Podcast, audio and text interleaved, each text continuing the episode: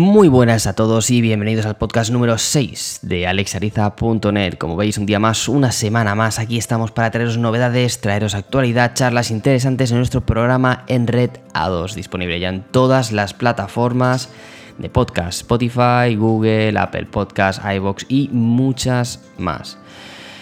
Bueno, hoy os traemos una tercera parte del tema de agotamiento de IPv4 de la mano de nuestro compañero Alberto. Un tema muy interesante que como veis ya llevamos dos partes y la verdad es que está llevando a bastante debate por parte de vosotros.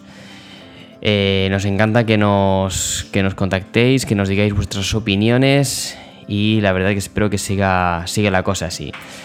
Os recuerdo, estáis a tiempo de aprovechar la oferta de suscripción de 5 euros al mes. Tenéis ya muchos cursos en la web. Eh, espero veros a todos y todas muy prontito. Y los que no estéis suscritos, entrad igualmente para que, bueno, aprendáis un poco de, de redes, de internet y todo lo relacionado con ello.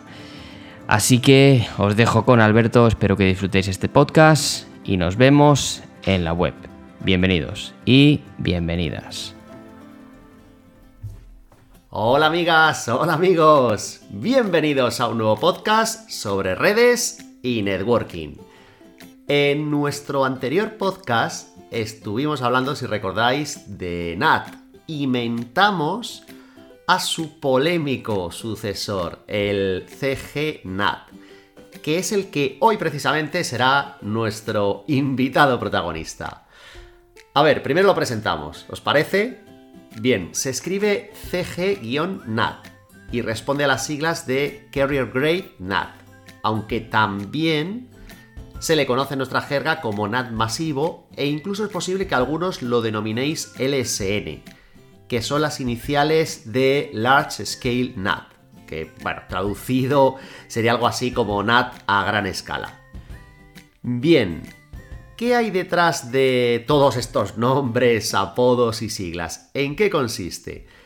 Pues bueno, en teoría es muy sencillo y va muy asociado al tema que estamos que estamos debatiendo, que es combatir la problemática del agotamiento de direcciones en IPv4.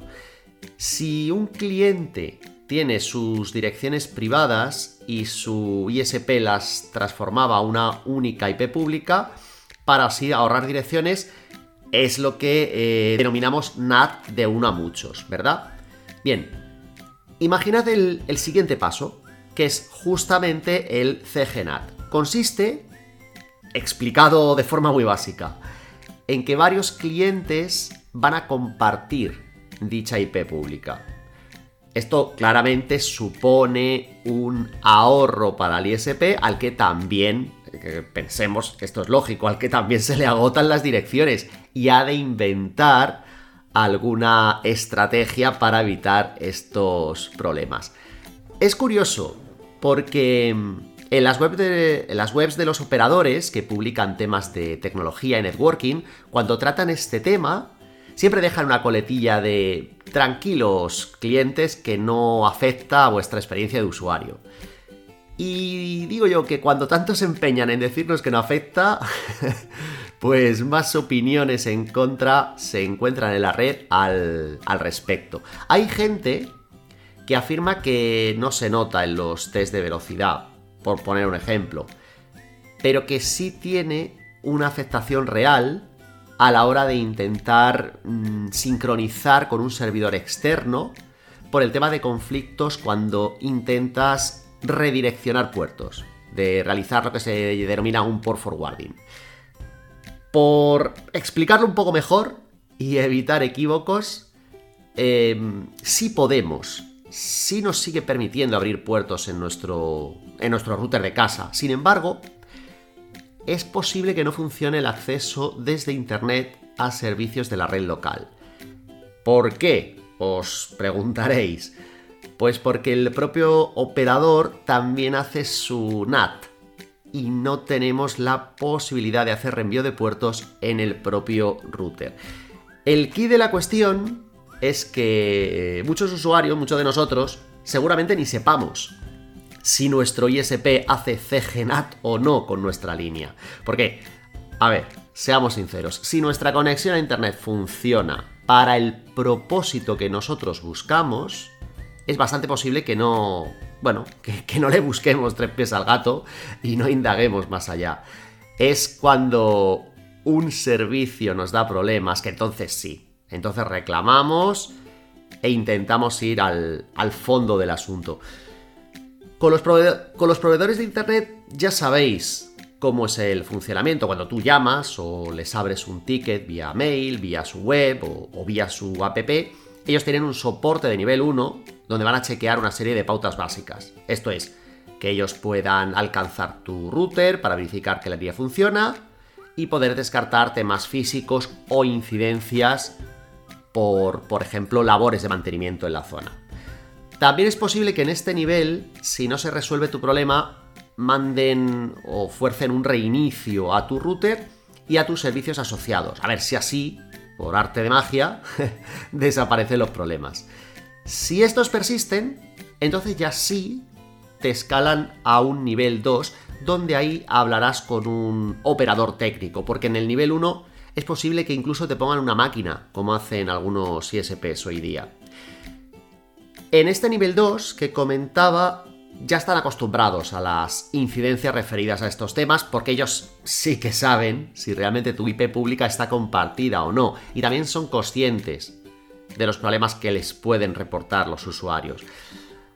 Ahora mismo lo que más preocupa a los operadores, porque es lo que más dinero supone, ya que es donde está el negocio, es todo lo relacionado a la IPTV y a todos los servicios para reproducir en streaming, ya sea eh, vídeo como Netflix, eh, Disney Plus o HBO o plataformas de música tipo Spotify. Y en eso están tranquilos porque el CGNAT funciona para todos estos servicios que, insisto, son los más demandados hoy día. Pensemos una cosa, desde que se inventó Internet, uno de los objetivos que muchas compañías tenían en mente era poder enviar vídeo por ese mismo canal, por ese mismo ancho de banda por el que viajaban los datos. Y hoy día eso es posible gracias a la fibra, al FTTH. Y ahí es donde está el gran negocio, en esas plataformas que ofrecen contenidos audiovisuales. E insisto, con CGNAT, todos estos servicios que estamos comentando funcionan sin problemas. Por eso, mientras que no haya grandes quejas de usuario, este, llamémosle polémico CGNAT va a seguir usándose y de alguna forma se van a tratar los casos aislados de clientes que se quejen por otros servicios que no les funcionen justamente como eso, como casos individuales y ya en esos casos intentarán parchear el escenario para lograr la solución que pida, que pida el cliente. Porque al final todo es para poder seguir trabajando con IPv4. Y de hecho, eh, IPv4 y IPv6 también tienen formas de trabajar de manera conjunta. Pero si os parece, lo trataremos en, en nuestra próxima charla. Recordad, por cierto, ya que estoy hablando de IPv4, que en nuestra web, entre otros interesantísimos cursos, podéis encontrar precisamente uno muy didáctico y con ejercicios resueltos sobre cómo trabajar con IPv4 utilizando las herramientas de Subnetting y VLSM. Os lo recomiendo que le echéis un ojo. Pues por mi parte ha sido un placer. Si os apetece saber más sobre este tema, no dejéis de escucharnos, pues aún no hemos dicho nuestra última palabra. Tenemos mucho que decir y queremos compartirlo con todos vosotros. Hasta entonces no os olvidéis de ser felices.